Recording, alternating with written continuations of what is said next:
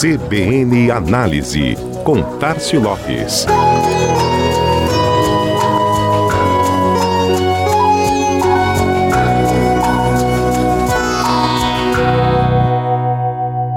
E o balanço da Black Friday 2021 mostra que o resultado não foi ruim, mas ficou abaixo das expectativas tanto no comércio eletrônico, que projetava uma alta de dois dígitos e registrou pouco mais de 5% de avanço, quanto nas lojas físicas, que viram um recuo de 1,8% ante um crescimento superior a 6% no ano passado. No caso do comércio presencial, essa queda registrada pelo Serasa Experian foi a primeira da série histórica, iniciada em 2017. Os dados deixam aquela sensação de que era para ter sido melhor, porque todas as datas do calendário de fato foram melhores este ano. Dia dos Namorados registrou 13,7% de incremento, Mães 6%, Dia dos Pais 6,2% e o Dia das Crianças, data anterior ao Black,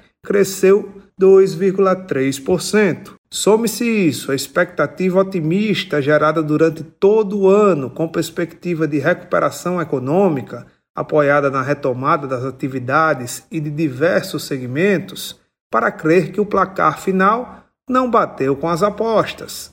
Naturalmente, a alta nas taxas, no crédito, nos preços e a própria escassez de variedade habitual de produtos foram fatores citados pelo Serasa Experian como determinantes para este resultado. Já no e-commerce, o faturamento atingiu a marca de 5,4 bilhões de reais, segundo a Neltrust.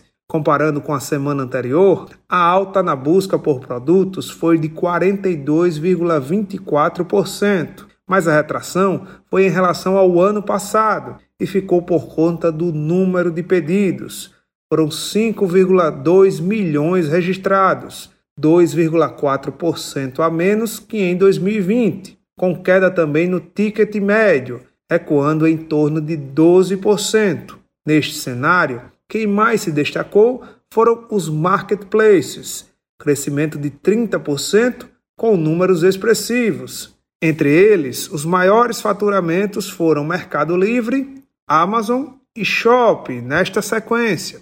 Este último liderou inclusive em número de pedidos, seguido pelo Mercado Livre e Americanas em terceiro. Entre os segmentos de produtos que mais contribuíram para os resultados deste ano, moda e acessórios assumiram a primeira posição, seguidos por beleza e perfumaria, telefonia e eletroportáteis, que aliás apareceu no top 5 do ranking pela primeira vez.